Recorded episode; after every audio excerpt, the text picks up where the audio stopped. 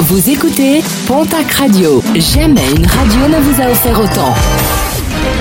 L'information locale à 9h, c'est sur Pontac Radio. Bonjour Jean-Marc Courage Sénac.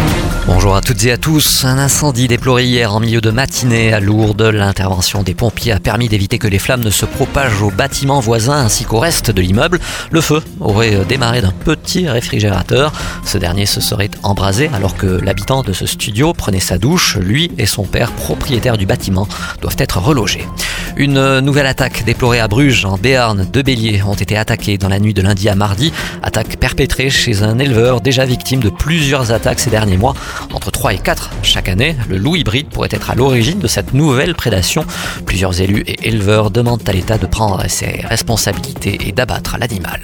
Alors que la pluie est de retour dans la région ce mercredi, les observateurs sont inquiets.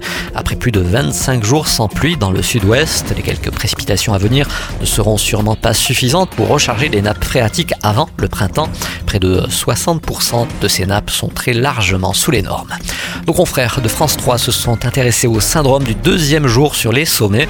Les stations de ski des Pyrénées, vous le savez, connaissent leur pic de fréquentation en cette fin de mois de février, une période où les accidents sur les pistes se multiplient, et notamment le deuxième jour. Le premier, vous sollicitez fortement vos muscles et articulations.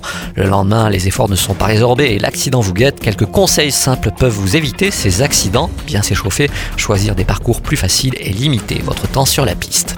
Une marche euh, pacifique entre le parc Beaumont et la place Clémenceau, ce sera ce samedi à Pau. Manifestation organisée par l'association franco-ukrainienne Vesna 64. Manifestation pacifique pour dénoncer l'invasion russe. Plusieurs discours seront prononcés. Rendez-vous est donné dès 14h. Et puis un repas basque, ce sera ce samedi du côté de la salle des fêtes d'Agos Vidalos. C'est organisé par les Vignes au profit des Rubis d'Argelès-Gazost, Vallée des Gaves. Le rugby à 5 pour allier bien-être et santé. Repas basque suivi d'une soirée dansante. Réservation obligatoire au 06 87 39 43 05.